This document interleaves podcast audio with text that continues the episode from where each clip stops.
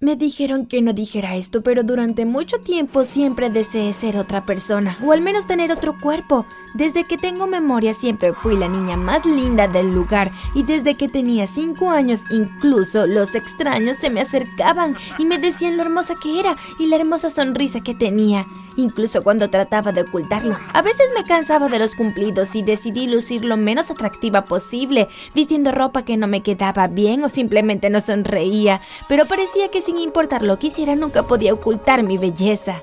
Y para colmo sabía tocar muchos instrumentos, más de lo que podía contar. Mi papá reconoció mi fascinación por la música y estaba extremadamente feliz. Decidió enseñarme todo lo que pudo y pasábamos juntos casi todo el tiempo libre que teníamos tocando instrumentos musicales. Comenzó enseñándome el piano y pude verlo sonreír de oreja a oreja. Cuando rápidamente lo entendí y aprendí a tocarlo, el día que finalmente lo dominé, salimos a mi restaurante favorito y me permitió pedir todo lo que quisiera. ¿Puedo tener un helado de chocolate? Sí, cariño, pero si yo fuera tú no comería demasiado. ¿Por qué? Comer mucho helado puede destruir tus dientes y nadie quiere escuchar a una pianista al que le faltan dientes.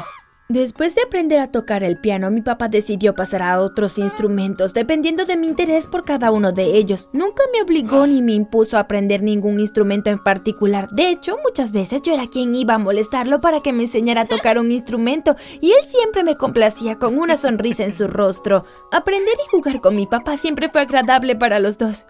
Papá decía que yo era un genio musical, por lo bien que podía tocar después de un corto tiempo de aprendizaje. Decidió inscribirme en algunos concursos de talentos musicales y yo estaba muy por delante de mi competencia, ganando todos y cada uno de los concursos con facilidad. La mayoría de las competencias en las que participé fueron cuando apenas tenía 10 años y allí estaba yo, ganando contra unos niños que tenían 4 o 5 años más que yo. Mi talento musical me trajo muchos admiradores, pero también muchos celos y sorprendentemente la mayoría parte provino de niñas y no solo las chicas de mi escuela, las chicas que conocí instantáneamente se sentían celosas de mí. Dale me gusta y suscríbete para demostrar que no eres una persona celosa.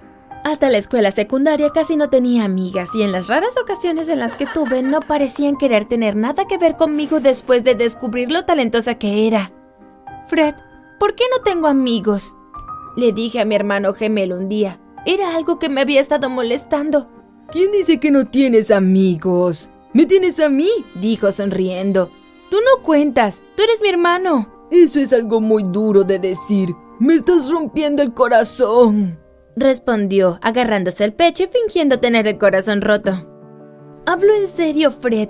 Tú tienes muchos amigos, pero al parecer yo no tengo ninguno. Ya que quieres hablar en serio, yo diría que tal vez se sienten intimidados por ti y por eso te ven como una amenaza. ¿Una amenaza?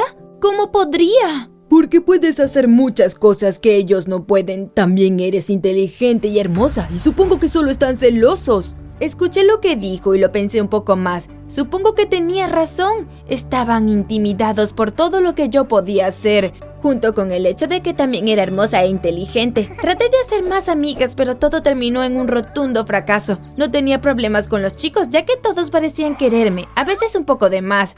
Mi hermano era mi amigo más cercano y mi mayor confidente, y era una persona muy agradable y tranquila que tenía muchos amigos, y como salíamos mucho, por extensión sus amigos poco a poco comenzaron a convertirse también en mis amigos. En la escuela pasé junto a un cartel brillante y me detuve para mirarlo. En él se mostraba información sobre una competencia de modelaje que se llevaría a cabo en la escuela.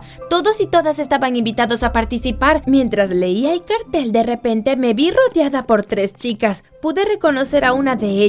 Su nombre era Tabitha y era muy conocida en la escuela. No tenía idea de quiénes eran las otras dos chicas que estaban con ella. Probablemente eran sus amigas. Oye, tu nombre es Mira, ¿verdad?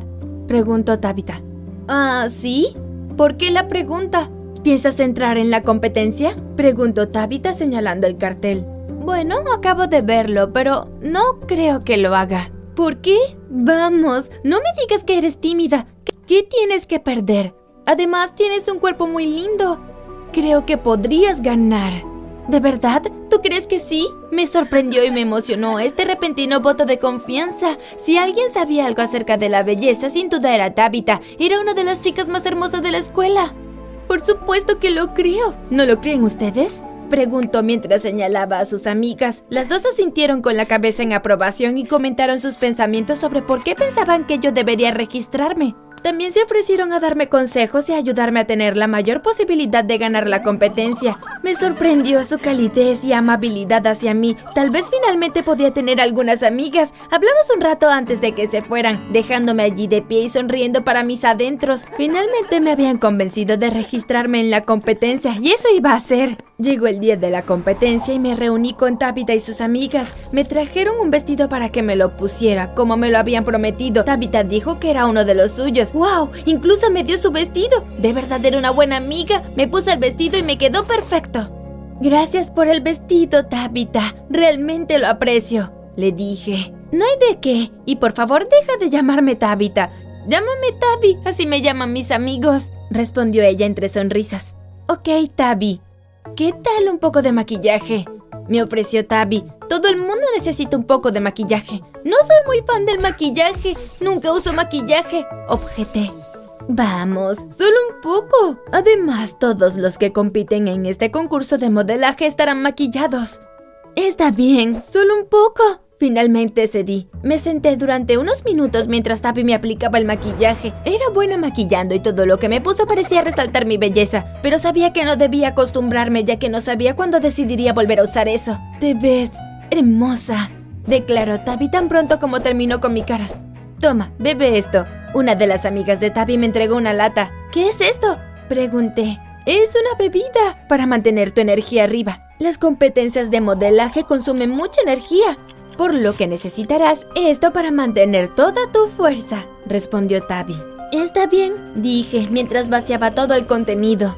Después de que terminé con la bebida energética, Tabi también me entregó algo en un recipiente, en una crema. Antes de que pudiera preguntar para qué era, Tabi me dijo, la crema se usa para evitar la sudoración, el sudor arruinaría tu maquillaje y sabes que hará calor cuando estés bajo todas esas luces brillantes y entre los concursantes en ese salón lleno de gente. Tendrás que aplicarlo en el cuello y los brazos. También te hará brillar y lucir muy bien.